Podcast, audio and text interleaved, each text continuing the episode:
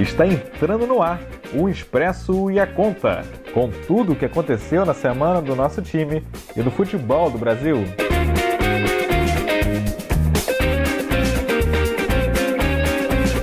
Salve, salve, amigos do Expresso, amigos do futebol amador, do futebol profissional. Um Expresso e a Conta, episódio 18, começando com muito assunto, muita coisa legal. Eu tenho hoje aqui na presença da nossa mesa, que cada vez mais vai ser uma mesa dinâmica. É, pessoal entra, pessoal sai, participa. A gente tem aqui hoje a presença ilustre, mais uma vez, do nosso amigo Denilson. A gente tem Léo Gol, tem Filipão. Eu vou dar o meu giro de bom dia, boa tarde, boa noite para cada um e depois vou apresentar os assuntos, os destaques desse 18º episódio do nosso podcast. Bom dia, boa tarde, boa noite, meu amigo Denilson. Seja bem-vindo de volta, você que participou do episódio 17. Hoje tem muito assunto quente para discutir também. Boa noite aí, meus amigos, tudo de bom? Vamos lá, vamos discutir um pouco sobre essa rodada aí, que essa rodada foi quente. Rodada foi quente, rodada teve clássico dos milhões, que não teve milhão na arquibancada por causa da Covid, mas foi um clássico quente, com polêmica pra caramba. Léo Gol, Flamengo virou sobre o Vasco, o Vasco que é, que é tido como time da virada, mas o, o, Flamengo foi lá e aumentou essa escrita aí, que desde 2016, é, no início de 2016, o jogo na Arena da Amazônia, que o Vasco venceu o Flamengo, desde lá para cá, desde então, o Vasco não sabe o que é ganhar do Flamengo, hein, Léo Quem diria? Bom dia, boa tarde, boa noite, meus amigos aí da, da mesa, meu primo Denil, seja bem-vindo aí novamente, vai ser bom. Filipão, Dom Fredão, presidente Rafa. É, né, mais uma vez aí, mais um ano, né? Estamos aí nessa saga aí de bater no Vasquinho. Com polêmica, né? Com essa polêmica doida aí, mas levou mais três pontinhos aí. Vamos, vamos debater aí um pouquinho desse, desse jogo e dos outros jogos também, né? E dos que vão vir também. Vamos trocar uma ideia boa aí hoje. Filipão, meu amigo, é, a gente estava falando da irregularidade do Fluminense, né? Que, que é, ganhava, perdia, ganhava, perdia, nunca conseguia se firmar na tabela. O Flusão que vem de uma vitória magra sobre o Bahia, mas chega ao quarto jogo seguido sem perder. É, e nessa sequência aí foram três vitórias e um empate. E o Flusão, com isso, é, quem diria, né, Filipão? Tão cedo, a gente não, não, não, esperava isso, mas o Flusão chega finalmente ali ao grupo do, do G4, né? O, o Fluminense com uma campanha agora sim, mais regular, mais consistente. Nenê voltando a, a, jogar aquele futebol, mas agora com uma regularidade maior também. E não podia deixar de ser, parece que você estava adivinhando prevendo. Teve polêmica do VAR exatamente com um ponto que você tocou, que é aquele VAR que não observa o lance, que não chama o lance, deixa o lance passar. E no final, por incrível que pareça, quem reclamou foi o técnico do Bahia. Que coisa confusa, né, Filipão? Bom dia, boa tarde, boa noite. Bom dia, boa tarde, boa noite para os meus amigos aí, meus amigos da mesa, meus amigos, os amigos que ouvem a gente aí, acompanham o Expresso, meu querido amigo Léo Gol, querido Denilson, meu presidente Rafão. Então, foi uma rodada muito boa para o Fluminense, é, Fluminense conseguindo aí 10 pontos dos, dos últimos 12 disputados, chegando numa, numa posição muito digna aí na tabela, né? De, de, deixa, é eu, deixa eu corrigir aqui, eu falei G4, o Fluminense está no G5, por quê? O São Paulo é o quarto colocado com 26, o Fluminense tem 24 pontos em quinto lugar, fazendo a correção aqui. Exatamente, exatamente. Quando, quando a rodada se iniciou, tinha até a esperança de chegar aí no, no G4, G3, né? Mas aí os outros clubes ganharam, São Paulo também assumiu a posição mas muito digna. Mas era uma coisa assim: é, foram rodadas com times que estavam na parte de baixo da tabela. O que o Fluminense fez foi confirmar favoritismo, que é algo que ele não vinha fazendo há muito tempo. Ele tinha uma grave dificuldade em confirmar favoritismo. Eu sempre disse que o Fluminense era o time do anticlímax. No bolão, botei derrota para o Botafogo e empate contra o Goiás e o Fluminense ganhou. Então fiquei muito feliz. Agora, é, é, eu acho que é aquilo, né? Não acho que é o, o, esse time é um time de G5, não. Acho que o time cai um pouco aí na tabela, mas ficar na primeira metade ali entre os 10 primeiros é uma, é, já é uma, uma, uma vitória para um grupo que não estava tão acreditado aí.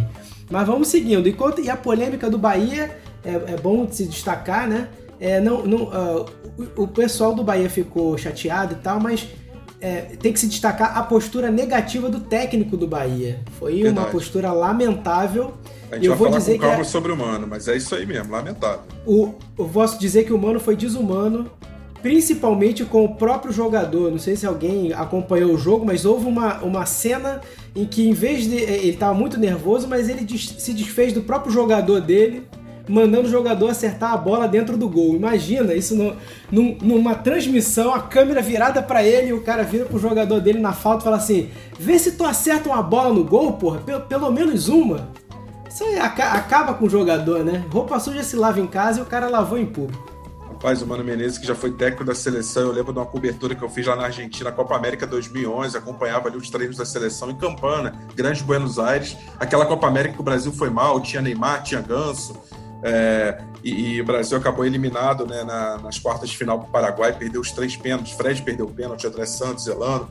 E o Mano era técnico da seleção, cara. E olha que derrocada da carreira dele, né? Enfim, é, vamos falar muito sobre tudo isso. E tem aqui Julinho, Julinho também, de volta ao podcast, participou na última semana, foi muito polêmico. É, eu quero ouvir, porque olha, essa rodada teve polêmica, e a polêmica foi no VAR, e o VAR foi contra o Vasco, foi a favor do Flamengo, ou será que não foi contra nem a favor? Será que só corrigiu uma injustiça? Olha, foi polêmico, o lance foi ajustado, foi uma linha assim muito, muito justa de centímetros, mas o fato é que o Vasco teve o seu gol de empate negado pelo VAR. Julinho, bom dia, boa tarde, boa noite, meu amigo. E o clássico, no clássico, o Vascão saiu no prejuízo. Bom dia, boa tarde, boa noite. Eu vou entrar rápido, né? Que eu vou deixar uma pergunta no ar aí. O VAR prejudica o Vasco ou não? É que eu vou ter que dar uma saidinha. Fica essa pergunta aí, Rafa. Só entrei só para me poder fazer isso. Valeu? Valeu, Julinho. Essa sua pergunta já dá uns três programas aí, se a gente quiser fazer. Mas só, só essa bola aí que você já levantou. E a gente vai falar. Mas eu entrei sobre... só para me poder. Que eu vou ter que buscar meu filho ali. Tá, claro. só entrei só pra fazer essa pergunta aí para deixar mais animado isso aí. Claro, com certeza, Julinho, principalmente para dar o seu alô, dar seu bom dia, boa tarde, boa noite, que é o mais importante. Mas essa pergunta tua vai ser, eu vou dar uma contra-resposta aí uh, para a tua pergunta, com um estudo do VAR do ano passado, que é um estudo completo, consolidado, que foi feito depois das 38 rodadas e os resultados são surpreendentes. É, acompanhe o podcast que você vai ver, vai ouvir. É... Mas valeu, Família Expresso, vou me Va retirar, hein? Valeu, Julinho, obrigado. Fica a pergunta. Tchau, Filipão, tchau, Léo Gol. Tchau, Denilson. Tchau, Rafa. Valeu, valeu Julinho. Valeu, valeu meu amigo. Valeu, Tamo junto. Isso aí. É, Julinho sempre marcando presença no nosso podcast. Como, como a gente falou, tá com, a gente está com as portas e janelas para quem quiser entrar, seja da família Expresso, seja os agregados, pessoas, amigos, familiares, enfim, todo mundo convidado. É, sobre o Botafogo, é, o Filipão falou que é, talvez o Fluminense, a quinta posição, não seja a, a, a mais adequada, pensando a longo prazo. Olha, depois do que eu vi o Botafogo fazer contra o Palmeiras, contra o esporte, que não foi nada demais, foi só se ajustar, jogar compacto, é, jogar com aproximação, com, com, com linhas de apoio, né, com, com, o famoso jogo apoiado, um esquema parecido com o que o Tite usa na seleção, 4-1-4-1, é, bem, bem clássico, né, bem clássico do, é, dos últimos anos, né? É, e jogou sobrando, sobrou contra o Palmeiras e sobrou contra o esporte. Cansou contra o Palmeiras no fim e teve um jogador expulso contra o esporte, por isso sofreu nos dois jogos. E vendo o Botafogo jogar o que jogou, eu cheguei à conclusão de que o Botafogo não é nada do outro mundo, é um time mediano para fraco, mas que qualquer time mediano para fraco que encaixe uma boa sequência, um, um bom padrão tático, eu só consigo enxergar três times jogando futebol acima mesmo, assim. Flamengo, Atlético Mineiro e Santos. Tirando esses três, tá todo mundo no bolo. Um pouquinho melhor, um pouquinho pior, mas assim, sinceramente, se o Fluminense terminar o Campeonato Brasileiro em quarto, não vai ser surpresa para mim, como não vai ser surpresa para mim se tiver uma arrancada do Fortaleza do Rogério Ceni, muito bem treinado, muito, muito é, compacto, muito justo, um time muito bem organizado, e também terminar em quinto lugar, em sexto. Então também não vai me surpreender. É mais ou menos por aí, Léo Gol, ou tô falando besteira? É, não, é o, o pensamento é isso daí mesmo, cara. É, exatamente, você falou certinho mesmo. É, o Flamengo, o Atlético e o Santos estão dando essa despontada aí, né? Até pelo futebol, pelo desempenho do futebol. E esse, vem esse outro pelotão aí de trás aí, onde quem chegar ali nas posições aí mais de cima aí não vai ser mesmo surpresa, ter aquela surpresa, surpresa não. Eu acho que ainda tem uma, uma coisa, né, que é a se pensar. É, eu, na verdade, Flamengo e Atlético estão com um futebol diferenciado. Eu acho que vem, viria o Santos um pouquinho abaixo, num, numa, numa intermediário aí, e o restante do, do, dos jogos, dos, dos times mas o calendário pode ser um ponto que pese a favor do Atlético. É, o próprio técnico do Flamengo recentemente falou disso, de, da quantidade de jogos que o Flamengo tem, e vai ter, porque tá em mais campeonatos, né? Tem Libertadores, tem a Copa do Brasil, que ele vai entrar na fase final, e o Atlético tá ali mais concentrado no brasileiro, né? Então talvez isso possa pesar em, em favor do Atlético aí. Vamos ver, cenas do próximo capítulo. Verdade, o Atlético daqui para frente só faz mais 23 jogos na temporada, porque ele foi eliminado da Copa do Brasil, ele não disputa mais a Sul-Americana e ele não disputa também é, Libertadores, né? Então o Galo é, é, fechar a conta do Brasileirão e isso pode fazer toda a diferença. O Flamengo entra numa semana numa maratona, o Flamengo vai ter cinco jogos em três dias é, três jogos em cinco dias, aliás, o contrário, né? O Goiás, um jogo atrasado, vai pegar o Bragantino na quinta-feira, pela aí sim pela 16 rodada, e já pela 17 rodada, domingo, pega o Corinthians e depois se prepara para entrar em campo pela Libertadores. Então, assim, é uma maratona insana é, a gente vai até comentar sobre isso depois melhor com o Léo o Denilson, o próprio Filipão também.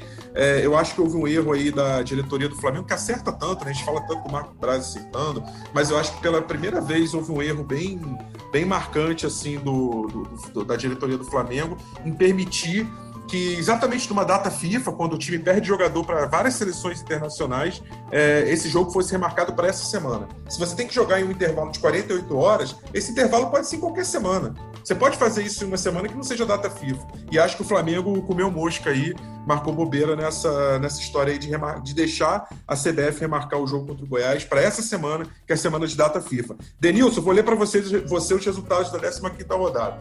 Sábado, Vasco 1, Flamengo 2, Palmeiras 0, São Paulo 2. Também no sábado, Curitiba e Fortaleza 0 a 0 Atlético Mineiro 3, Goiás 0.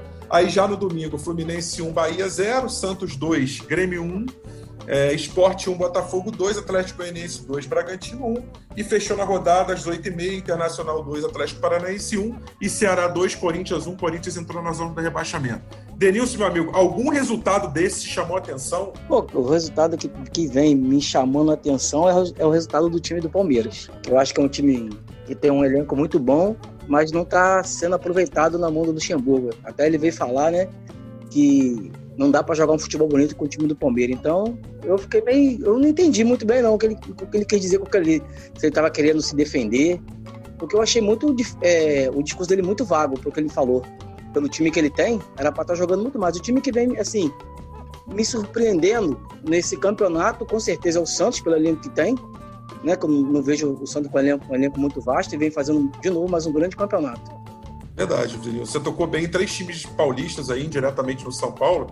É, o, o, Santos é interessante porque ele vive uma crise política muito grande. Geralmente o time, quando vive uma crise política, o Pérez né, tá afastado e, e, e o Santos está sem comando. Tanto que o Marinho, numa entrevista, falou assim: ah, o Cuca ele é o presidente. E, e, só que, por incrível que pareça, o Cuca é um cara que tem uma personalidade tão particular que, quando ele encontra um terreno para ele exercer a autoridade dele sem contestação, né, para ser um líder sem contestação, que é exatamente o que está acontecendo no Santos, está todo mundo jogando junto com o Cuca, é, ele cresce. É impressionante como o trabalho dele cresce. Foi o que aconteceu com, no Botafogo nos anos 2000, é, foi o que aconteceu com o Fluminense naquela arrancada de 2009, e foi o que aconteceu com o Palmeiras, campeão na mão dele também. Então, assim, o, o, o Cuca tem essa característica de trabalhos que crescem é, quando ele tem condição de, de, não bater de frente com nenhum jogador. Então, está realmente fazendo um trabalho excepcional no Santos, como disse o Denilson. E também não entendo, Denilson, concordo contigo, eu não entendo o Palmeiras do Luxemburgo em sétimo no Brasileirão, é, pelo elenco que tem. É, tudo bem que foi campeão paulista, mas assim, é um time que já vem jogando futebol muito, muito burocrático, muito pequeno, muito na conta do chá.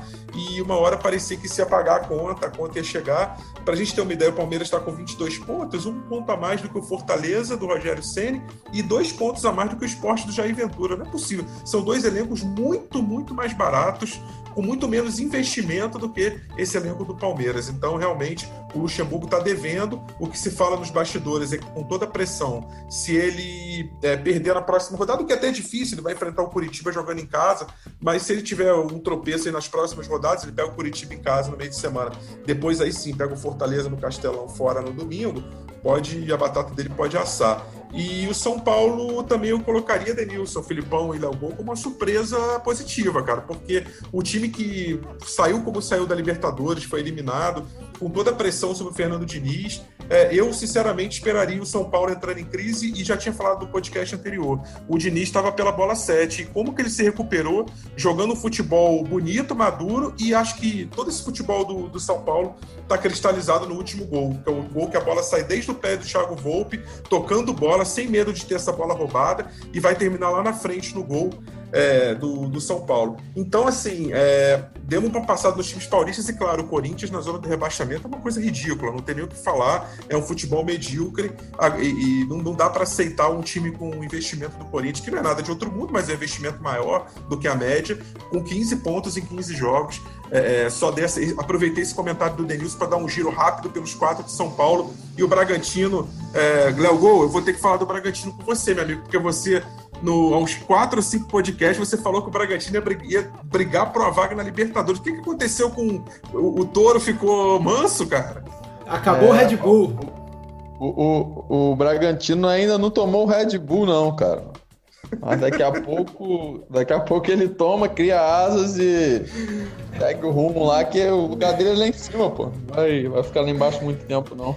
Ó, pra quem lembra, eu no início eu tinha concordado, achando que o Red Bull ia ser um time que ia brigar bem e tal, mas quando teve o jogo do Fluminense com, Red, com o Bragantino fora, na casa, né? No caso, na casa do Bragantino, eu vi que não era um time bom, foi um jogo horrível. E aí eu falei, olha, esse aí eu vou tirar dessa lista aí. Eu eu vou. Tô, tô, tirando a minha, minha confiança nesse time aí. Porque... O Filipão, pra, a, a, meu ver, o Bragantino cometeu um erro muito básico para um time que quer, pelo menos, brigar ali no, no meio, para cima da tabela, que é não ter feito uma comissão técnica forte. O Bragantino tinha. Felipe, tinha... Felipe Tigrão, né? Felipe Tigrão, é, Barbieri. Não dá. Assim, se você, quer, se você quer ter um projeto vencedor, você tem que começar por um técnico bom, experiente. Tem, tinha dinheiro em caixa para isso. Acho que foi um erro muito é, primário da, da direção de futebol do Bragantino não ter formado uma comissão técnica é, de, de nome de cancha, né? Estamos aqui hoje, mais uma vez, com o Rodrigo Mesquita, tricolor, participou do último podcast que foi polêmico, falamos muito de VAR, de arbitragem, falamos também do clássico, e, esse, e nesse fim de semana, Mesquita, teve um outro clássico carioca, né? A gente teve o clássico vovô na rodada retrasada, e, e dessa vez a gente teve o clássico dos milhões, com, obviamente já falei arquibancada vazia por causa da Covid, então de milhão não teve nada, mas teve polêmica pra caramba. Bom dia, boa tarde, boa noite, meu irmão. Bom dia, boa tarde, boa noite, meus amigos. Prazer estar aqui com vocês novamente. É, jogo de emoções aí esse final de semana. Polêmicas, polêmica, mas já é certo o que aconteceu. E o Flusão novamente aí, né, Filipão? Batendo na zebra aí. E vamos lá. Acho que final de semana foi bom pro o time carioca, menos o Vasco. E vamos dar andamento brasileiro aí que tá legal. Verdade, verdade, Mesquita. Vamos falar já de Fluminense e Bahia no Maracanã, um jogo que teve lá suas polêmicas também, teve uma, como o Filipão já falou na abertura, uma atitude bem é, triste até, eu diria, do Mano Menezes, né, que deveria dar o um exemplo, ainda mais um técnico tão experiente, tão vivido no futebol. É, mas eu quero abrir com o clássico, né, não tem como. É, São Januário, Vasco bem cedo fez 1 a 0 é, deu a impressão de que iria controlar o jogo, mas logo, logo o Flamengo conseguiu equilibrar as ações e conseguiu uma virada. E logo depois o Vasco empatou, mas o gol de empate foi anulado pelo VAR, marcou impedimento, segundo a linha do VAR é, o, o, braço, né, um pedaço do braço, que hoje conta, porque essa é uma mudança na regra importante. É, até ano passado, essa parte do braço, né, do, uma, a, a, parte inicial do muque ali, né, do, do bíceps, ela não contava, ela era mão. Hoje ela já vale como ombro e também vale para impedimento, né? Antigamente não valeria. E foi exatamente esse pedaço, segundo o VAR, que, que deu o impedimento que acabou tirando o gol de empate do Vasco. É, Denilson, Léo Gol, É, quero ouvir de vocês um pouco o, a impressão do Flamengo nesse jogo. Eu ouvi de alguns rubro-negros que é, o time está um pouco abaixo ainda do rendimento ideal. É, já ouvi de outros que você tem que dar um desconto porque a maratona de jogos está sendo intensa. É, que Flamengo é esse? É um Flamengo que você, vocês conseguem olhar com um olhar mais otimista ou com um olhar mais pessimista? Vamos lá. Eu acho que esse Flamengo não tem me agradado muito, não. Até porque eu achei que no jogo contra o Vasco, o Vasco jogou melhor pelo, pelo primeiro tempo. Pelo que eu vi no jogo, achei que o Vasco jogou melhor. No segundo tempo, o Flamengo não, não fez nada demais. Apenas o gol, né, que, que ele teve que fazer mesmo, porque correr atrás estava tava atrás do placar. Mas em matéria do jogo, o jogo para mim foi fraco, muito fraco. Esse técnico, às vezes, ele me confunde um pouco, porque ele tira um, um, uns, uns, garotos que estão tá jogando bem para botar uns caras que eu acho que não, não tá merecendo hoje ser titular no Flamengo. Mas vamos ver para frente, né? Se ele vai conseguir melhorar, ele vai dar um, um, uma cara boa para esse Flamengo, porque até, por, até agora, no momento, não, não tem me agradado esse futebol do Flamengo. É, Léo Gol, é, Everton Ribeiro e Arrascaeta têm comido a bola, a gente já tem falado disso. E o Flamengo não pôde contar com eles por causa da data FIFA. Everton Ribeiro com a seleção, Arrascaeta com o Uruguai, inclusive se machucou, né? Pode acabar voltando para o Flamengo e ficando alguns, dias sem jogar. É, tá fazendo tanta falta assim mesmo, porque, por exemplo, Bruno Henrique não tá jogando o que estava jogando no passado, né? É, essa oscilação é normal ou, ou o Flamengo está devendo? Então, aproveitando a deixa aí do, do Arrasca e do e do Everton Miteiro, que você falou, sobre o Braz, cara, eu acho que a estratégia que eles usaram aí para essa maratona de jogos, eu acho que foi a melhor possível, cara. Porque você vai pegar um, um Goiás e um Bragantino em casa, aonde eu acho que se o Flamengo botar o sub-20 que jogou com o Palmeiras todo respeito do outro time, o Flamengo ganha sem muita, sem muita dificuldade. E é numa época aonde a gente ainda tá com o calendário menos apertado, porque daqui a pouco vai começar a funilar a Libertadores, a Copa do Brasil, vai ficar pior pro Flamengo, né? Então acho que a estratégia deles agora de botar esse jogo, esses jogos agora e, e ficar com bastante jogos assim seguido, sem ter o, o o Rodrigo Caio, o Ribeiro e o Arrascaeta, eu acho que é uma estratégia boa. Até porque também a gente estava jogando, jogou alguns jogos aí sem eles e conseguimos desenrolar, conseguimos ganhar, jogar bem. Então, no, sobre, sobre esse lance da, da estratégia dos jogos antecipado, eu acho que foi, foi mais um, uma cartada boa, uma cartada certa. E sobre o jogo do Vasco, cara, foi um jogo horrível. ruim demais. Esse Flamengo parecia até o Flamengo do Abel Braga. Flamengo sem sangue. Flamengo esperando que o jogo acabar, sei lá pra quê. Flamengo tocando bola sem objetividade nenhuma. Pô, os caras muito, sei lá, sem, sem aquele tesão, sem aquela vontade de jogar, de ganhar. Então Muita não gostei, não. Né, Foi? Muita displicência. É, eu não gostei, não. Foi muito, muito. E foi aquele negócio que o Denilson falou aí, mais ou menos. Quando tava correndo atrás, né? Quando falou assim, pô, gente, a gente tem que ganhar. Aí foi lá e, tipo, deu uma aceleradinha a mais, fez aquele gol de falta, depois aquele outro lá e também aí parou de novo. Ficou tomando pressão no final para pô, todo respeito ao o time tá horrível. Oh, meu Deus do céu, é muito sofrimento que a gente vai ter esse ano, cara, com esse time. Só Jesus voltando mesmo, cara. Que é... Então, Léo, é, o Léo, o, Léo, o Léo falou uma coisa interessante, que ele, ele estranhou o jogo, né? Que o Flamengo é, ficou esperando o, o jogo acabar, né? É, buscou o resultado, fez, esperando o jogo acabar. Isso lembra muito mesmo a Bel Braga, que é, jogava... O time dele até jogava bem, mas jogava bem até atingir o resultado. Aí começa a querer fazer, é, esperar o jogo acabar, exatamente o que o Léo falou. Aí é muito mas... sofrimento, né, cara? Que você viu, o time todo recuou lá e fica tomando pressão do Vasco, cruza a bola, joga a bola Exato. e uh, chutão pra frente. E isso é o que eu acho que é uma diferença entre o time desse ano e do ano passado. Porque o Flamengo, embora tenha partidas né, que mostre a diferença técnica entre o Flamengo e o restante dos times, mas ele ainda não está jogando por padrão. O Flamengo não, o Flamengo do, fi, do meio para o final do ano passado, você já sabia que o Flamengo tinha muito gás e jogava no padrão, ele, ele jogava até o final do, do, do jogo com a segurança de que ia ganhar. E o Flamengo agora alter, ainda está alternando, o Flamengo de 2020 está alternando muito, jogos muito. em que ele joga muito e, e, outros em que ele faz o que dá para ganhar. Só que é aquela coisa, né? O time do Flamengo no ano passado, ele não começou atropelando, ele chegou num determinado momento do ano em que ele atingiu esse patamar e ninguém pegou. Aliás, Filipão, nessa fase do, do campeonato, o Flamengo tinha o mesmo número de pontos, né? É, então. É isso que eu tô falando. Esse time desse ano agora, ano que vem, vai estar tá afiado, vai estar tá muito bom. Mas ainda esse ano vai ser essa pendenga porque o, essa nova tática, nova estratégia, novo esquema de jogo do técnico, é, até os caras é, é, entenderem, até os caras jogarem ali, até renderem, vai demorar um pouco. Aí vai sofrer muito. A vantagem é que o, a vantagem é que o Flamengo já, tá, já tem uma pontuação para dar um arranque, né? O Flamengo não, não, tá, não começou o campeonato demorando estando ali em oitavo, décimo, para acordar. O Flamengo já está em pontuação de que se ele acertar, ele vai ser campeão. E sobre o que o Denilson falou também de, do técnico tirar, é, eu também não concordo, porque pô, os garotos da zaga ele tava tão bem, cara, firme, dando a segurança. Aí vai botar os dois bonecos do posto lá para jogar, pelo amor de Deus. Mata a gente do coração, doido. Dá não, o cara fez o gol, é, legal. o Gustavo alto, Henrique. Oi? Os caras não ganham uma bola.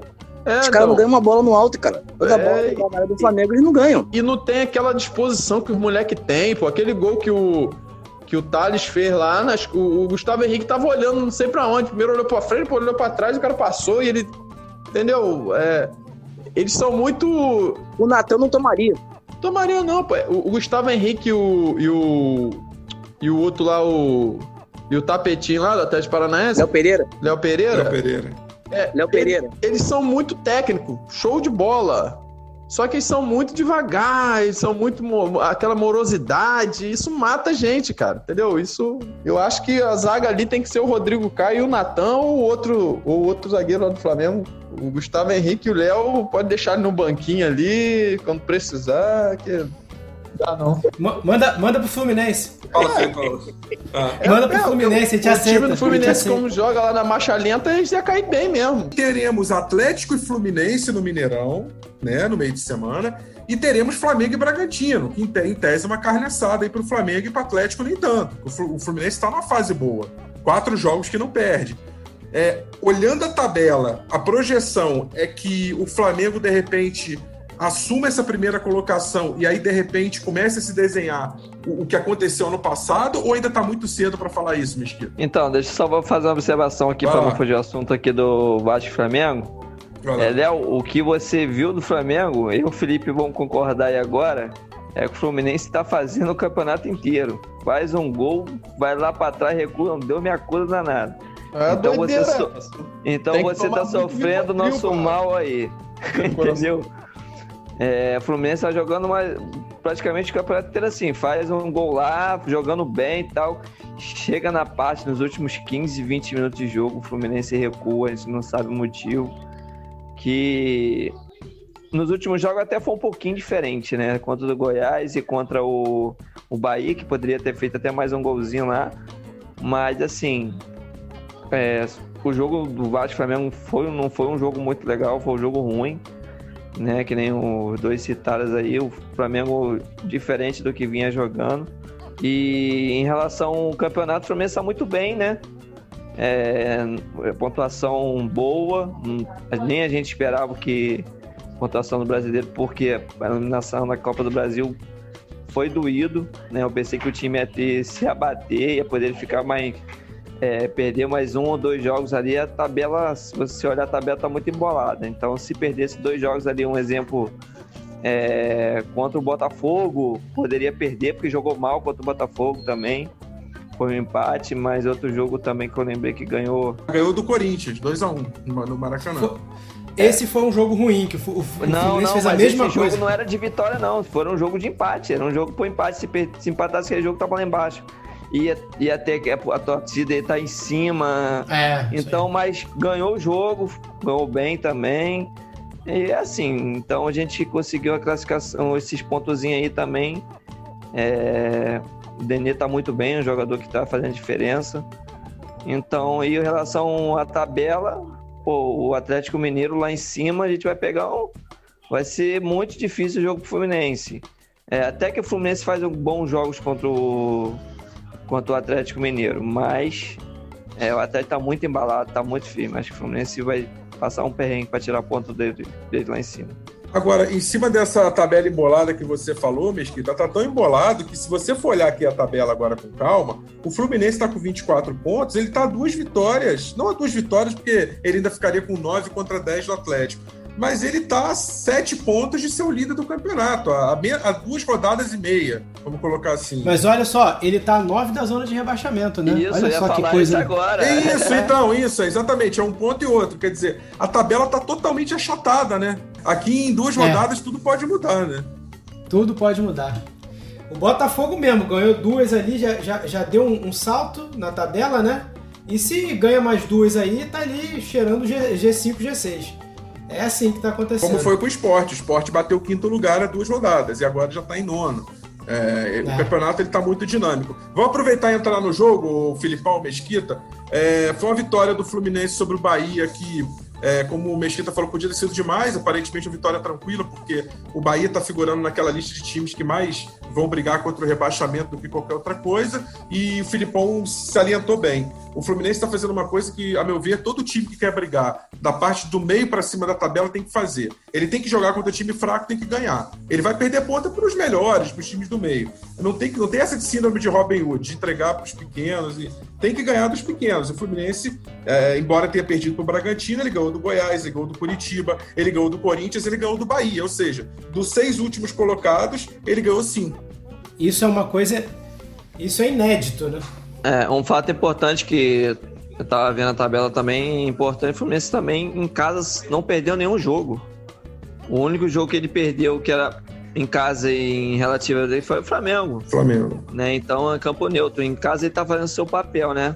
Infelizmente, assim, poderia ter ganho dois pontinhos do Atlético Goianiense no final do jogo, né? E se botasse dois pontos na tabela aí, a gente poderia estar tá até mais lá em cima, né? Mas assim, ganhar em casa acho que é o mais importante para o Fluminense no momento. E também tem a, aquela confiança, né? O time agora embalou um pouquinho, vamos ver o que, que vai acontecer um pouquinho para frente. A tabela também do Fluminense é boa, né? Pega o Galo agora, pega o Ceará e Santos em casa. Eu acho que Ceará e Santos em casa pode fazer uns seis pontos aí.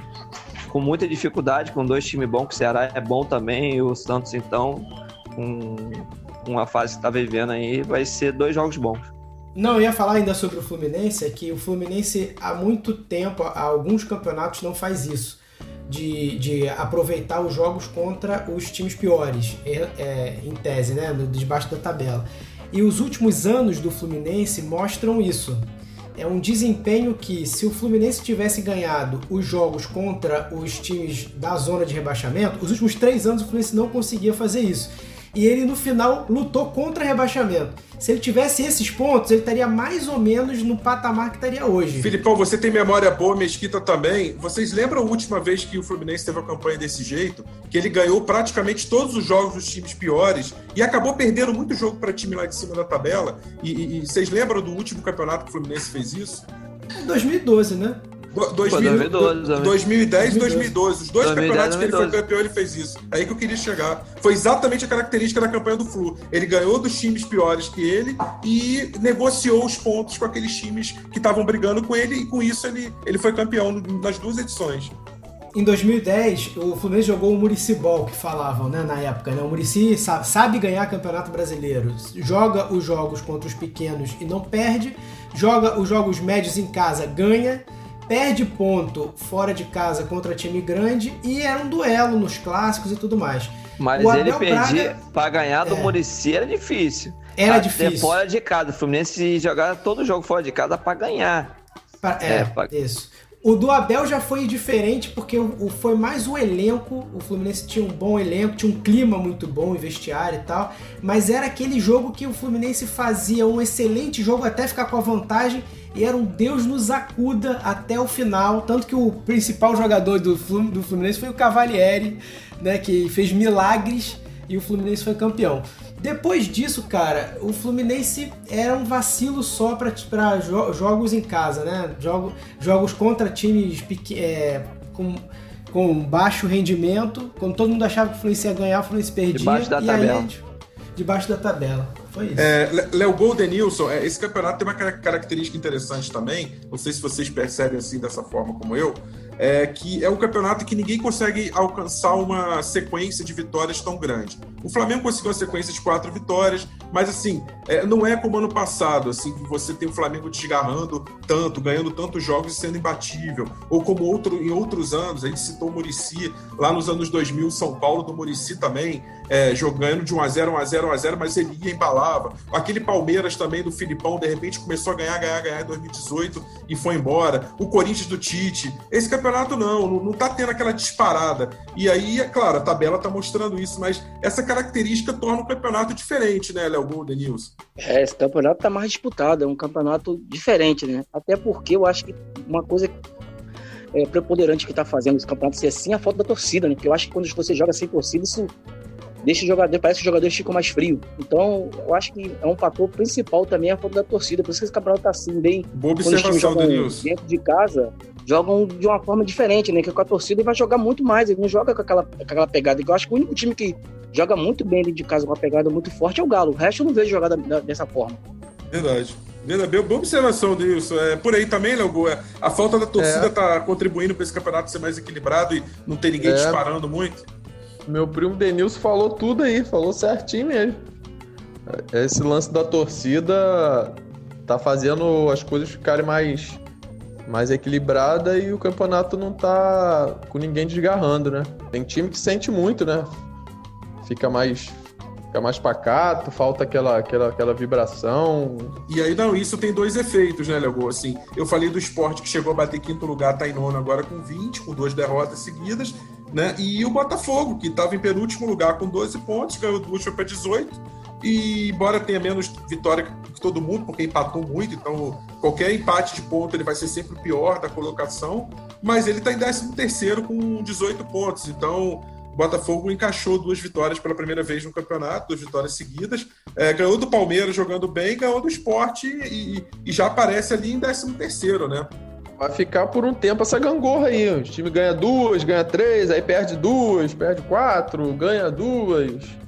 Vai ficar essa, essa oscilação aí até, eu acho que até o mais ou menos assim o começo, as, cinco primeiras rodadas do segundo turno, acho que vai ficar assim, depois dá uma deve dar uma, uma normalizada mais assim de alguns times manterem mais a ponta, já dá ficar mais definido, tipo, quem vai brigar mesmo por Libertadores e título, quem vai ficar lá para Sul-Americana e rebaixamento. Lembrando, Léo, que faltam quatro rodadas para alguns e cinco para outros é, terminar o primeiro turno. O Goiás falta um pouco mais, o Goiás tem só 12 jogos, tem bastante jogo para fazer ainda, é atrasado. E a virada do turno acontece no final de outubro, né? O segundo turno começa em, nove, em novembro.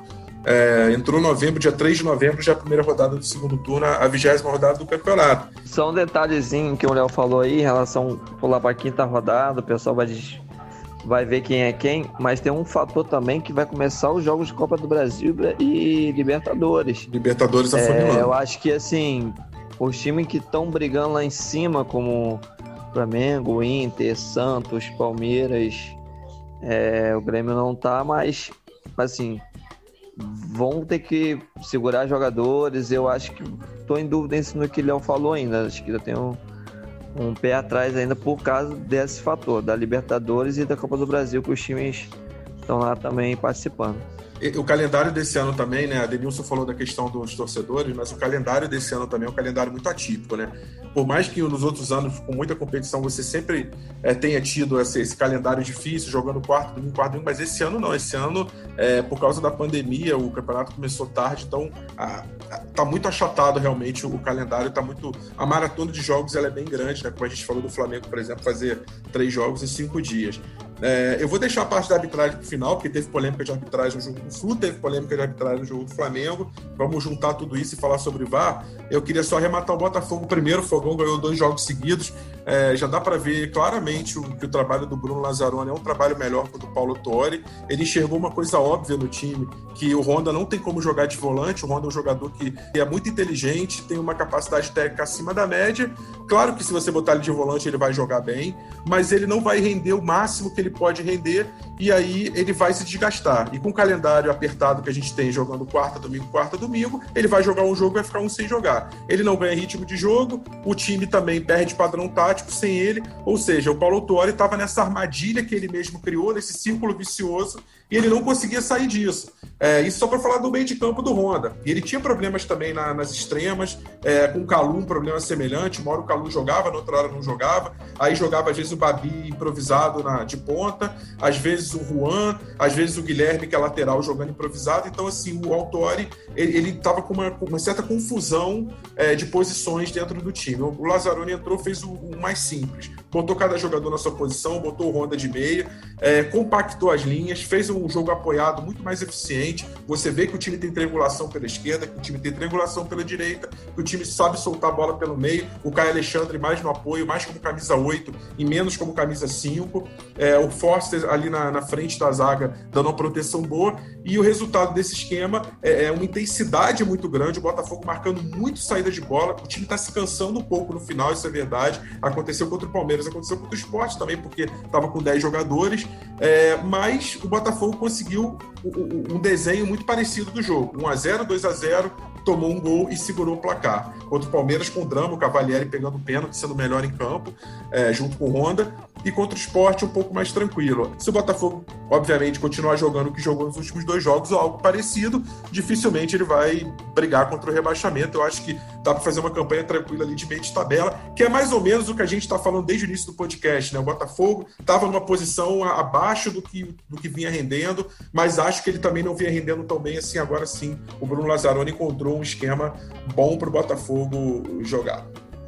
Mas eu, eu ia te falar, é, eu cantei essa pedra, né? O Botafogo aconteceu já em anos seguidos, ele atinge um determinado é, patamar lá embaixo, né, de rendimento muito ruim, aí ele manda o técnico embora, Aí agora, pô, cara, o Botafogo não tem saída, porque não tá sem dinheiro para contratar um técnico bom, tá sem dinheiro para contratar jogador. Aí vem o interino, assume o Botafogo e o time começa a render. Isso, pô, é looping com o Botafogo. É impressionante como o Botafogo pega o, o interino e o interino começa a render com um time que se achava que e é, e é, engraçado, né? Acho que a, a dica pro presidente do Botafogo é não falar pro cara que ele, que ele tá efetivado. Continua, continua fazendo o cara achar que ele é interino, porque aí ele vai, ele vai começar a render com o time. O Botafogo, o Botafogo teve duas experiências boas com o interino, Jair Ventura e Eduardo Barroca, e teve uma experiência bem ruim, que é o. Pouca gente se lembra, Eduardo Húngaro, que foi técnico do, do time ah, da Libertadores 2014, vamos... foi trágico. Fala, Leo Gol. Vamos, vamos dar mais um tempinho, né? Pra gente ver aí os trabalhos direitinho nesse técnico, por quê?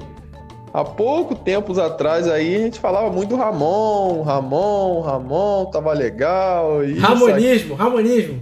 É, de repente, duas pancadas e manda o cara embora. Então, é, vamos esperar pra gente começar a ver melhor esse esquema, esse lance do Botafogo aí, desse, desse interino.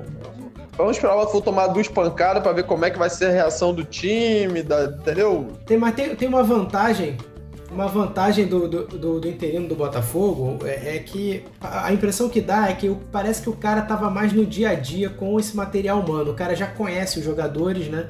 Ele, ele já sabia das características e, e onde o cara funcionava melhor. A gente sabia que o Botafogo tinha um time que não era para ficar em zona de rebaixamento. Por quê? Porque o Botafogo não era um time que ficava tomando pancada.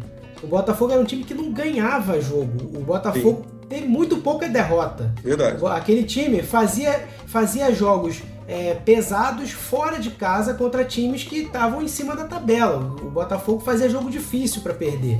Então a gente achava assim, pô, esse time não é um time ruim. Então, Filipão, mas, mas a gente que estava acompanhando o Botafogo mais de perto, todos os jogos, a gente percebia o seguinte: o Botafogo tinha um ferrolho muito bem armado pelo Autuori para não levar gol. A, a, é, o Botafogo desarmava muito, com, até com certa facilidade, era bem protegido, até porque dois grandes goleiros, o Cavalieri e o próprio Gatito, titular, e uma zaga bem montada. Ele fazia um esquema com três zagueiros, o falso terceiro zagueiro, que era o, o Rafael Foster, os dois ali, o Canu e o, o Benevenuto, e tinha uma, dois laterais que marcavam também bastante, né? É, o próprio Barrandegui, que é muito ruim no apoio, mas ele marca um pouquinho melhor, e o Vitor Luiz, que gosta de sair, mas também tem uma marcação razoável. É, e, mas o Botafogo não criava, o Botafogo não conseguia é, é desenvolver o jogo, e o resultado eram placares baixos e geralmente empates, né? E é isso que a gente via. Faltava um algo mais para o Botafogo e empatando, empatando, empatando e perdendo, ele não ia chegar longe do campeonato. Eu estou reservando o finalzinho do podcast aqui, VAR no Brasileirão. Esse é um trabalho do pessoal do Espião Estatístico, mesma equipe que trouxe aqueles dados polêmicos da última edição do podcast, do que o Flamengo tem sido mais beneficiado, é, com mais decisões a favor é, até agora pelo VAR. Eles fizeram esse trabalho consolidado, na verdade, no ano passado, depois das 38 rodadas do Brasileirão. E, assim, o resultado foi é, desanimador em relação a polêmicas, porque é, a conclusão é o seguinte: o time que mais teve interferências contra, ou seja, revisões do VAR que prejudicaram, é, foram, foram ali Atlético Paranaense com 14, Fluminense com 13, Corinthians com 12, Internacional com 12, Goiás com 11. Quer dizer, se você tentar achar uma lógica aí, você não vai encontrar. Porque muita gente fala que vai o Corinthians sim. é beneficiado e aí ele tá entre os mais prejudicados. Vai, vai encontrar essa lógica sim, ó. Vai Vamos ver. Vai descendo aí, vai descendo aí que você vai ver quem tá ah, mais pertinho e do... E o Flamengo, que sempre fala que é muito beneficiado, tá mais ou menos no meio ali com oito. E quem é mais benef... quem foi mais beneficiado, me... menos Rafael, prejudicado mas pelo tem time aí da Série B. É. Não, isso ano passado, ano passado, isso em 2019. É. Ah, tá. Foi o resultado no final do ano passado. É porque o legal ah, do ano passado é que a gente tem 38 rodadas, você já pode avaliar, todo mundo se enfrentou duas vezes, então é, fica mais justo para a gente avaliar. E você vê o CSA, que acabou caindo para a Série B, foi o time menos prejudicado, o mais beneficiado. Aí vem o Grêmio, São Paulo, Santos, ou seja, a conclusão que eu chego de um estudo mais completo e mais complexo é que não tem conclusão. É isso mesmo, Léo Gol, Denilson, é... enfim, não Cara, dá pra concluir eu, nada aqui. Eu, eu, sou da, eu sou da minha seguinte teoria. O certo é o certo, o errado é o errado. Eu só tenho como falar em cima do que acontece, do que, do que mostra lá. O VAR tá aí para corrigir, né? Um possível erro. O VAR mostrou que tava um erro, corrigiu. Tá normal. Ah, aconteceu 38 vezes no jogo do Flamengo. Ué, o que eu vou fazer? Aconteceu 50 vezes no jogo do Fluminense. Ué, paciência, ué, gente. É, entendeu? Eu não consigo ver assim que o VAR vai estar tá prejudicando um, ajudando o outro. Eu consigo ver, a não ser que o VAR comece a errar também. Aí fica mais complicado. Mas se ele estiver entrando para corrigir um possível erro que aconteceu, se tiver necessidade de ser 30 vezes, 50 vezes para o Flamengo ele corrigir esse erro, bom, pô. Se for para outro time, bom também, ué. Ele vai estar tá aí para fazer esse. Sobre o erro, Léo, que você falou aí, já vou te citar que já a CBF já publicou é, há duas semanas atrás são Paulo e Atlético Mineiro que eles mesmos erraram. Não sei se você já sabe disso. É, eu, eu, eu vi por alto aí isso daí. Eles eu comunicaram que o, fizeram a medição, mesma coisa que fizeram com o Vasco. E Flamengo que deu erro lá no computador deles e só para deixar bem claro para vocês aí que também há erro também não vá também.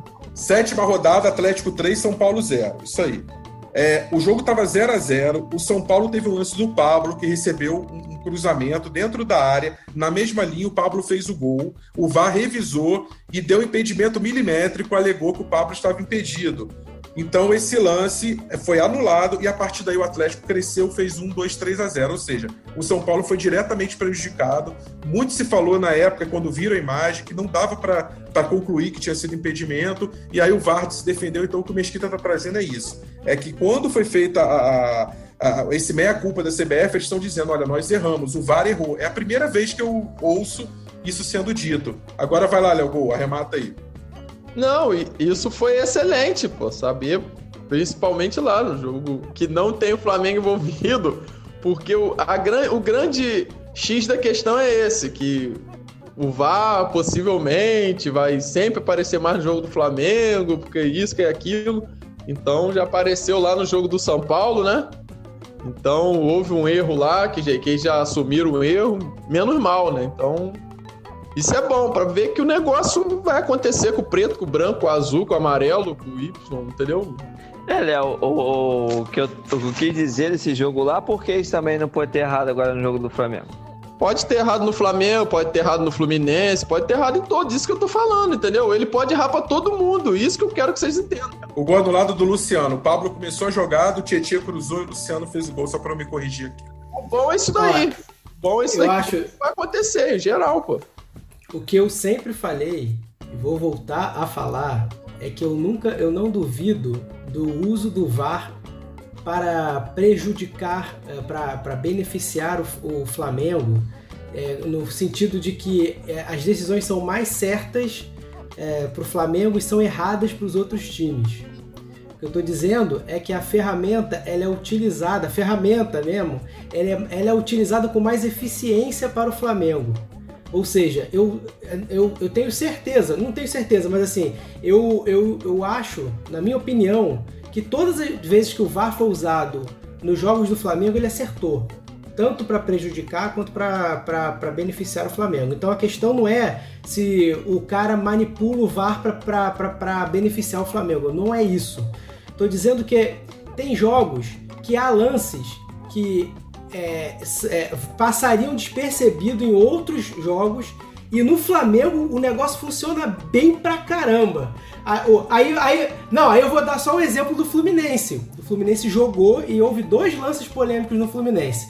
Um lance foi um lance que bateu na mão do zagueiro do Bahia e o outro foi um pênalti que o juiz, o, o, a equipe do VAR utilizou o VAR, corrigiu o lance e, o, e, teve pênalti. Acho que vocês concordam que o pênalti foi, foi pênalti. O cara chegou, fez uma carga no Nenê, foi pênalti, beleza.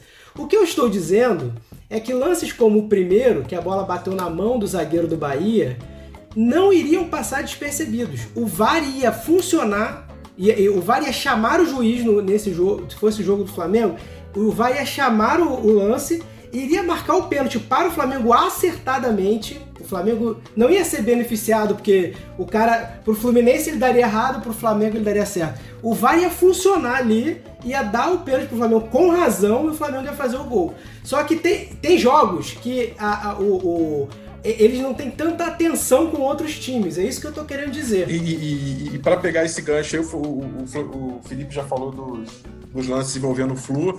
É, realmente o VAR poderia ter chamado, deveria ter chamado o lance da mão.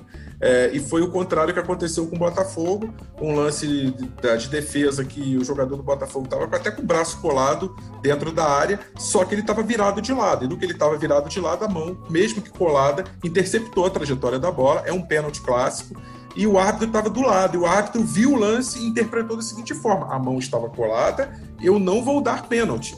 Então, nesse tipo de lance, aí tem duas considerações que eu falei no último programa. Primeiro, houve um erro do árbitro? Houve um erro. Houve um erro, claro. Mas o erro não é um erro de algo que ele não viu, é um erro de interpretação. Se é um erro de interpretação, não cabe ao VAR chamar o árbitro. Porque o árbitro viu, ele, ele fez o gesto, eu vi, que a bola bateu e a mão estava colada. Se ele errou, se ele acertou, mas, ele vai mas, poder. Mas, Rafa, hum. o, o VAR, várias vezes, em lances em que o próprio juiz disse que tinha uma interpretação. Por exemplo, Fluminense São Paulo. O, o, árbitro, quando o, o árbitro marcou pênalti a favor do São Paulo, e ele foi. É, é, ele, ele convicto disse: não, foi pênalti. O VAR chamou ele e falou: cara, você errou, não foi pênalti. Na verdade, foi falta do jogador de São Paulo em cima do jogador do Fluminense e o lance foi corrigido. Eu, o, nesse caso, é, o, o, VAR não funcionou. Eu, eu acho que o VAR deveria ter avisado para o juiz e ter falado assim: olha, tudo bem, você tem. Você falou convicto que você viu. Mas assim, eu te aconselho a ver de novo. Se você vir e você achar que na sua, na sua interpretação foi, beleza, maravilha. Eu mas... não sei, aí é que tá. Eu não sei se o VAR fez isso. Tipo, falou no ouvido dele, ó. Eu aconselho a rever o lance. Aí o árbitro falou com o VAR: não, eu já tô convicto, não preciso ver. Aí beleza. É que o protocolo, Filipão, o protocolo manda que o VAR chame o árbitro e que o árbitro veja a televisãozinha. Isso faz com que o jogo uhum. pare. Eu, eu, eu seria a favor de que nesses casos o VAR chamasse e o árbitro falasse: não, eu vi e considerei. E com isso o lance segue. É, se ele errou, Sim. se ele acertou, isso é uma interpretação. Mas não foi o que aconteceu. Concordo. O Botafogo foi beneficiado pelo VAR foi beneficiado, Sim. era um pênalti que não foi dado é, é, contra o Botafogo. E da mesma maneira que eu achei contra o Palmeiras, o Cavalieri não encostou no jogador do Palmeiras. Ele deu uma solada, poderia ter sido marcado jogo perigoso, claro, dois lances dentro da área. O Botafogo foi prejudicado, foi pênalti. O Cavalieri pegou o pênalti do, do William Bigode, mas no jogo contra o esporte, o Botafogo foi beneficiado. A verdade foi essa. Então, eu acho um erro de protocolo. Eu acho que é um protocolo que está picotando e travando o jogo demais. Só isso. Então, eu, eu acho que nesse caso, o que você falou, o VAR poderia ter falado no ouvido do juiz: olha, esse lance aqui, pelo que eu vi, bateu na mão dele. Você, é, eu, eu, eu, te, eu te sugiro ver o lance. O juiz pode responder: não, eu tô convencido, cara, não foi. Eu já fiz a interpretação, morreu aí, não tem o, o juiz vendo. Com base nisso, o VAR teria funcionado. E o juiz, com a interpretação dele, beneficiou o Botafogo foi aí as pessoas veem a imagem, veem que na verdade era para ser pênalti, maravilha.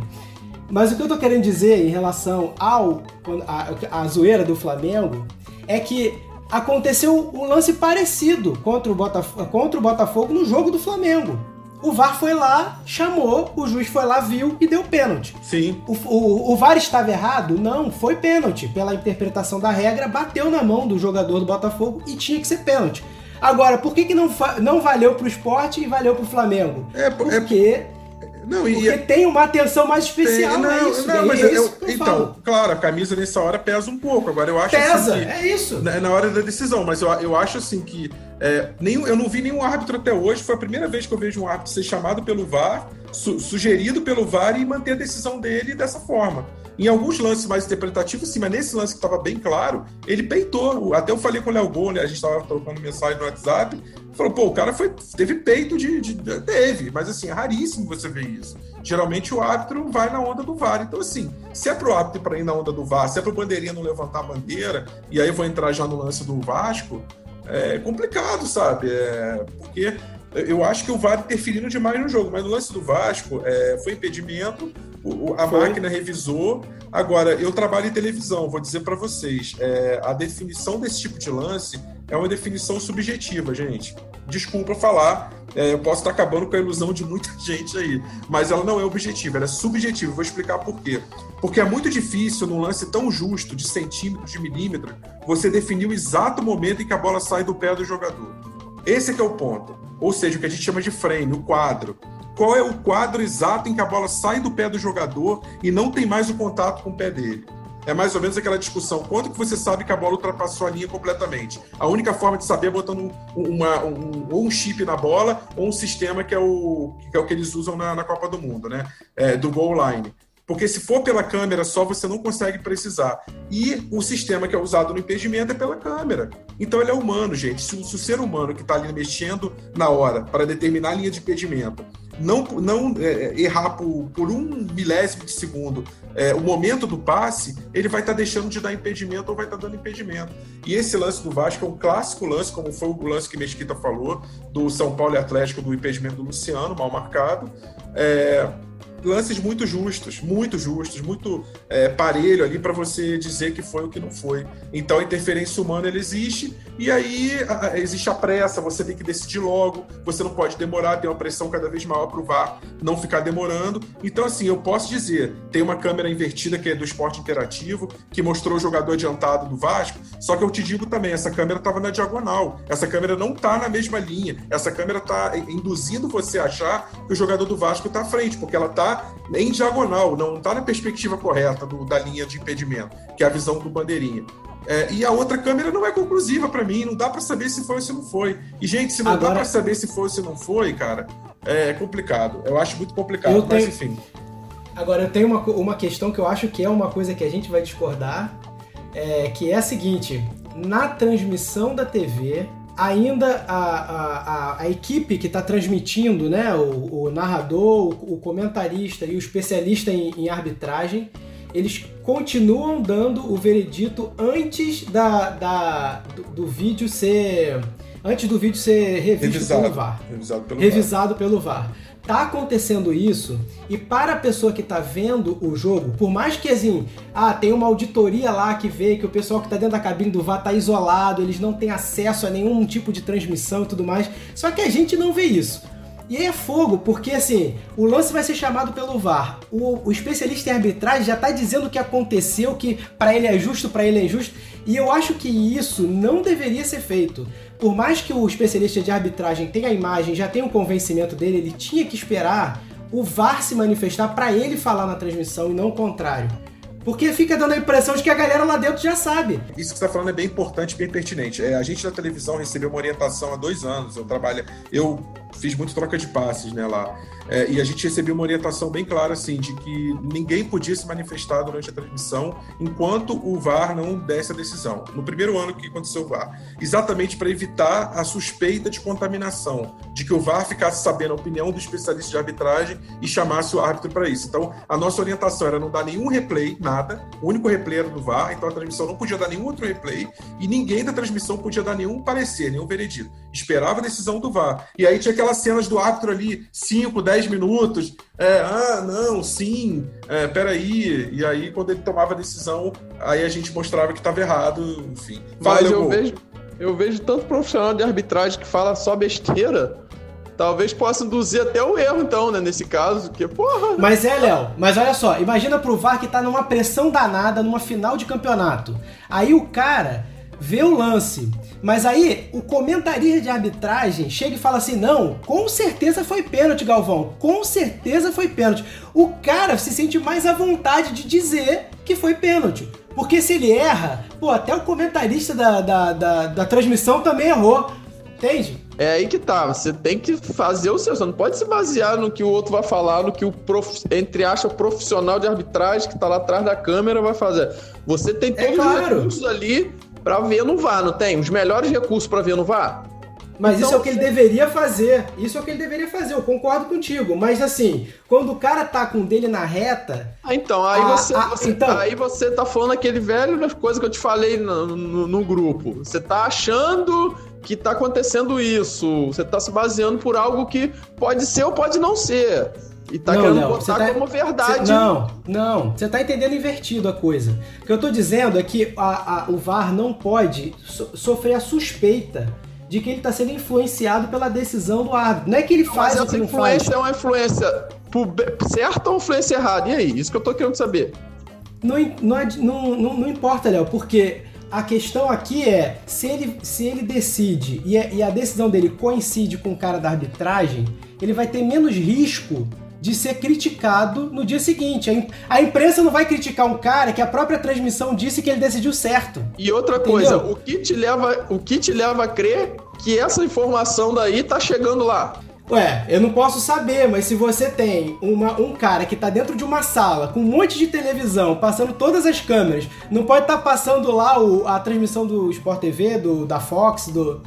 Aí você vai concordar comigo. Pode estar passando ou pode não estar passando, correto? Léo, Léo, Léo, você não pode jogar pôquer, Léo. Você não pode jogar pôquer na vida. Porque é. Porque você tem que, você tem que, você tem que ver as pro- probabilidades, Léo. Você não pode achar que pode ou não, tá não é sempre passando. 50%. Então você tá afirmando que tá passando e ele tá tendo a informação, correto? Não, na sala do VAR Não, não, dizendo- passa. Na sala do VAR não pode passar, não, peraí. Decidir. Você aí, tem que decidir se é 6 ou 9, Tá. pô. Não, tô mas peraí, só, entendendo. só pra ficar claro, na sala do VAR não pode passar nenhuma outra imagem é que não seja a imagem do sinal cru ali, sem corte, e é o que eles usam ali das câmeras. O que pode acontecer, a suspeita que recai não é essa, é que no celular ele possa estar vendo o jogo, ou possa estar recebendo informação de tempo real, que é esse pessoal que faz transmissão ali de em texto, né? E ali possa estar sendo influenciado, ou alguém ligar para alguém. Isso realmente não dá para controlar. E é por isso que a gente tenta no protocolo da televisão também evitar a contaminação possível de informação antes que o VAR tome essa decisão, para garantir que essa decisão ela é, ela é só restrita ao campo de jogo e à sala do VAR. Gente, eu vou para as considerações finais, que a gente já estourou bem o tempo. Hoje o debate foi, foi quente. A aí pergunta foi... de Julinho. A pergunta de Julinho, pô. Vai lá, começa respondendo ela e já dando suas considerações finais. Vai lá, Léo. É, se o VAR está sendo prejudicado, né? É, mas eu acho que o Vasco se pode. O Vasco, o Vasco é prejudicado desde a época de Eurico Miranda. Vai ser eternamente prejudicado, Julinho. Não tem jeito. O Vasco nasceu para. Só a respeito rapidinho sobre esse assunto aí do Vasco que estão falando aí. Eu tava vendo hoje um, um programa esportivo e o, e o.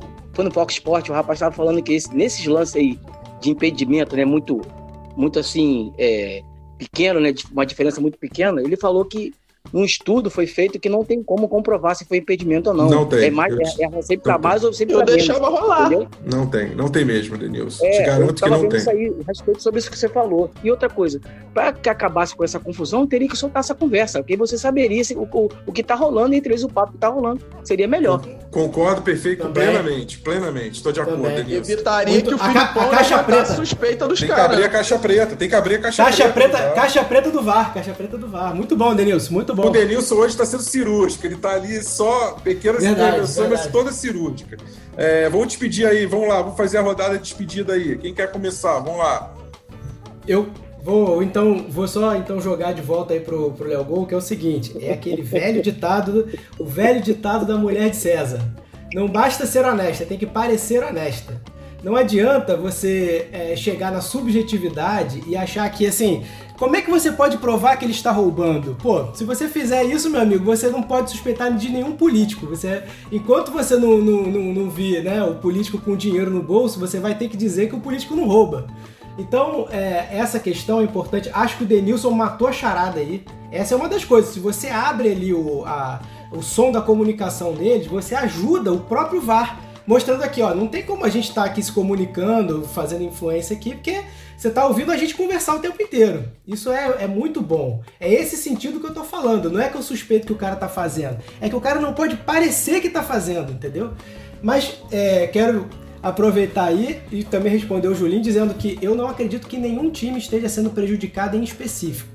Não tem nenhum time que assim foi pego para Cristo e está sendo prejudicado. Isso eu não acredito. É, o, o, lance do, do, do, Vasco foi polêmico mesmo, mas também eu não acho que o VAR errou, não. Acho que o VAR acertou no caso lá, embora tenha essa questão aí de o sistema ser mais eficiente para alguns times e outros não. Uma boa noite aí, Mesquita, Léo Gol, Denilson e nossa, nosso grupo de amigos aí, Rafão. Mes, Mesquita, bom Valeu, dia, boa Felipão. tarde, boa noite. Obrigado aí pela tua participação e volte sempre. Boa noite. É, valeu pelo convite mais uma vez aí. Tiver sempre à disposição no projeto do Expresso para ajudar. Minhas considerações são três aí que eu vou falar. Né? O Fluminense, pô, uma vitória importante contra o Bahia. Bola para frente, eu acho que pode ajudar o Flamengo na quarta-feira aí encostar um pouquinho no Atlético Mineiro, tirar um pontinho do, do Atlético. Sobre o Botafogo, o Botafogo vem jogando também algumas partidas boas. Só não teve sorte, né? Empatando muitos jogos. Acho que foi um pouquinho de sorte do Botafogo aí. E o jogo do Vasco, né?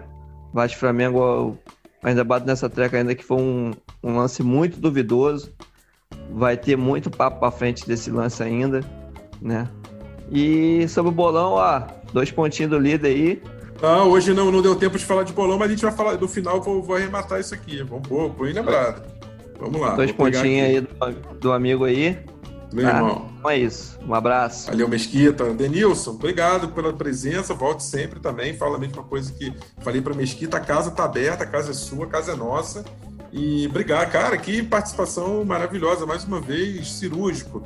Trouxe temas assim pontuais e precisos, né? Valeu aí a vocês aí. É, como vocês começam o programa aí, bom dia, boa tarde, boa noite para todos aí. Tudo de bom e até a próxima, se Deus quiser, estamos juntos aí. Valeu, Denilson. Léo Gol, meu amigo. Pô, o programa é do jeito que você gosta, né? do jeito que a gente gosta. Quente, com discussão, com polêmica, e mais um pouquinho longo, né? É talvez um dos mais longos que a gente já fez. Bom dia, boa tarde, boa noite, meus amigos aí do, do Expresso, Filipão, Dom Fredão, Mosquito, meu amigo, De Dene, meu primo, Rafa, presidente, é mais um, mais um programa aí bom, né? Esses, tem esses debates aí que sempre são, sempre são legais, sempre são bons. E é, é como o Dirceu falou lá no grupo, não vai ter jeito, vai ser um eterno, eterno debate, porque uns vão ver seis, outros vão ver nove. Então não tem jeito, não tem jeito. Mas é sempre bom, sempre bom conversar aí com vocês, com o Filipão, com, com o Rafa, que são, são conversas sempre produtivas, que a gente sempre pode tirar coisas, coisas boas aí. Se nossos assuntos ainda vai render muito, espero logo que bem próximo, bem breve, né, pessoalmente, para a gente poder queimar aquela carne, tomar banho de piscina, jogar futebol e conversar aí também pessoalmente, que é bem melhor. E rapidinho, rapidinho, Rafa. E sobre o bolão, sobre o bolão, eu quero falar pra Mexita que tá aí todo bobinho aí, que dá ah, dois pontinhos do líder. Vai, vai, vai, vocês vão se animando agora, porque o gigante tá acordando, hein? Espera. É, vamos ver, vamos ver. Diz que quem ri por último ri melhor. Quero ver se vai ter tempo disso. Deixa eu passar o bolão aqui, galera, ó. Faltam quatro rodadas. Eu vou falar das novidades já, mas vou deixar eu passar a pontuação. O Zuca tá em primeiro, meu irmão, com 130. Aí Mesquita tá coladinho, dois pontos. Agora cortou a distância de 8 para 2. 128, tá no retrovisor. Aí Gabriel foi bem na rodada, fez 25 pontos, foi para 109, passou o Filipão. O Filipão teve a rodada mais modesta, 101. Mesma pontuação de Léo Urbe, amigo de, de Léo Gol. Aí vem Diego, Angu, Angu caindo em sétimo, Dirceu, Rafa do Cicle, Anderson Freitas, Nelinho, eu, foi até bem na rodada, fiz 21, subiu um pouquinho. Léo Gol ali coladinho comigo, 63 a 62. Depois vem Jean e Beto segurando essa lanterninha aí. É, deixa eu falar, adiantar sobre o bolão. O bolão vai ter bolão do retorno. O bolão do retorno vão ser 19 rodadas. Vai ser um bolão que vai ser mais difícil, vai ser mais técnico, vai exigir mais de, de, de cada um. E vai ter uma premiação melhor também. Então aguardem. Bolão começando em novembro, bolão do retorno. É, e quando acabar o bolão, vai ser o fim do Brasileirão e a gente espera que aí sim todo mundo liberado dessa pandemia já para fevereiro, março, com a vacina saindo. Galera, bom dia, boa tarde, boa noite. Mais um Expresse a Conta, foi para conta. Episódio 18, semana que vem tem mais episódio 19. Fui!